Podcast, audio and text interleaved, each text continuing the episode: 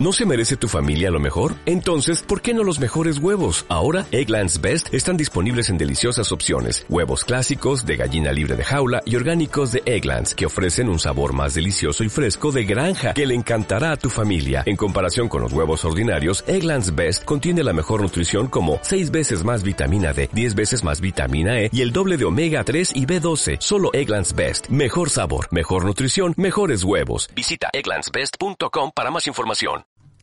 Idea tu empresa. Seguimos avanzando, lo seguimos haciendo con Diego Palomares desde Imaginería. Buenos días. Hola, buenos días, Gemma.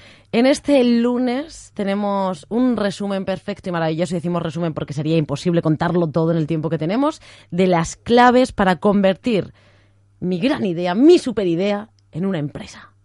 Sí, así es. Y además vamos a decir la primera que es, expon tu idea, dila, cuéntala, no tengas miedo, porque muchas veces se tiene miedo a decirlo.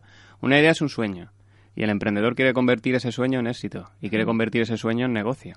Pero lógicamente tiene que contarlo.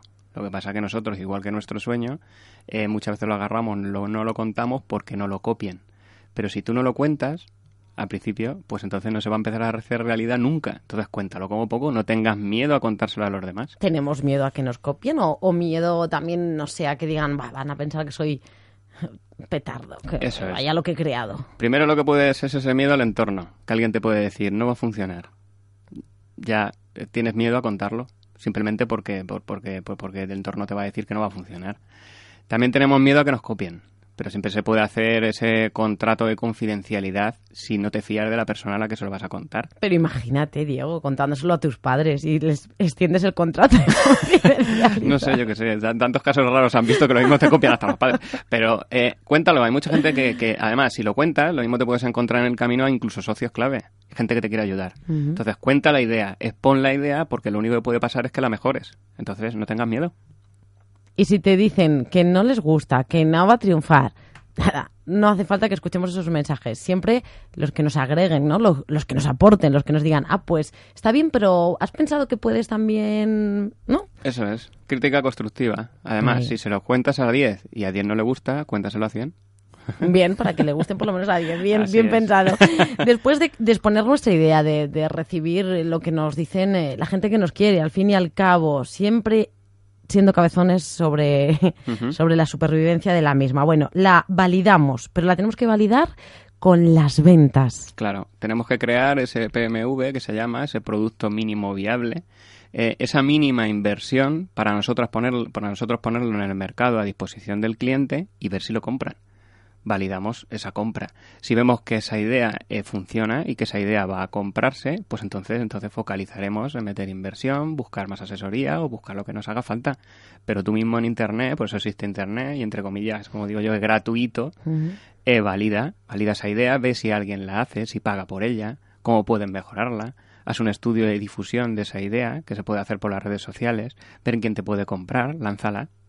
Sí, que no, no arranquemos comprando o alquilando una sede, poniendo una mesa muy bonita y sin haber probado antes cómo va a funcionar. Claro, tienes que probarlo con los mínimos recursos posibles para, para que te cueste menos y lo más rápido posible. Bien, y a la hora de arrancar, muy importante, nuestro cliente. Sí, focalizar en el cliente, porque muchas veces eh, eh, ponemos toda la energía y todo el foco en la idea, pero el cliente es el que paga. El cliente es el que te va a dar el recurso del dinero. El cliente es el que te va a reportar esa economía para que tu empresa crezca. Entonces, focaliza en el cliente porque además es el número uno y es el oro, es el oro de la empresa. La idea es la que aporta valor a esa necesidad o a ese problema del cliente. Pero lógicamente focaliza en el cliente que es quien te paga. No cometas ese error de focalizar solo en la idea. No te ciegues.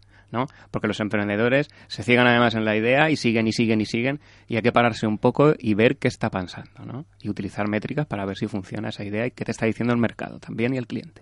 Sí, a lo mejor hemos creado un boli con una punta gordita que nos encanta, que creemos que es genial porque se va a deslizar muy bien, pero todos los clientes nos han dicho que con la punta un poco más finita eh, sería más cómodo de coger. Y si nos empecinamos, no vendemos. Exactamente.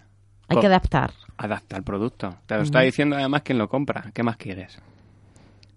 Claro. Bueno, y, y sobre todo también tenemos que diferenciar bien entre el usuario y el cliente. Esto con las nuevas tecnologías sí que diverge más. Sí, em, podemos poner un ejemplo para que Sí, lo ¿no? vean más rápido. Por ejemplo, hubo un- hace mucho tiempo una aplicación móvil, hoy en día hay muchas aplicaciones móviles, en el cual, por ejemplo, el usuario es el que juega ese juego, pero lógicamente el cliente, que es el que paga, es el que se publicita en ese juego. Por lo tanto, el usuario, igual que en Google, el usuario de Google no es el que paga Google, porque Google es gratuito. Entonces, diferenciar bien eso. Puedes crear un negocio en el cual el usuario sea totalmente distinto al cliente, que es el que te paga. Y aún así nosotros seguimos con nuestro cliente, aunque nuestros usuarios... También tendrás que cuidarlos, pero el foco entonces al cliente. Exacto. Bien, tenemos eh, además muy importante que escuchar de forma activa y recoger todo el feedback que nos llega de nuestra idea, de nuestra empresa, de nuestro día a día. Eh, escucha activa sobre todo preguntando. Pregunta y, y cállate. Porque muchas veces preguntamos, las personas tienen que cumplir las dos es, ¿no? Tienen que escuchar y tienen que saber escuchar. Y además de saber escuchar, saber eh, preguntar, pero callarse. O sea, vamos a ver. Pregunta y cállate a ver qué te reporta ese cliente. Pregúntale qué es lo que quiere o cómo puedes mejorar. Y además, pon atención por si acaso te da un insight. Ese insight es ese, ese destello de lo, que, de lo que te está aportando esa información valiosa. Por lo tanto, necesitamos ser escuchados, pero también necesitamos escuchar. Vamos a cumplirlo. Qué importante. Terminamos además con algo, Diego, de peso. Sí, vamos a terminar con una frase que, que una idea sin equipo y sin gestión vale cero. O sea, al final hay ideas que son muy buenas, pero si no tienes un gran equipo detrás que aporte ese valor y que aporte ese trabajo y esa confianza, pues lógicamente no va a valer para nada que era como al principio. O sea, aporta una buena idea, pero lo que so- sobre todo luego aporta un equipo de lo que tú careces, no de lo que tienes alrededor. Busca tus carencias y ese es tu equipo. Pues hasta aquí las claves, el resumen de claves para convertir nuestra idea en empresa. Diego Palomares, muchísimas gracias. A ti.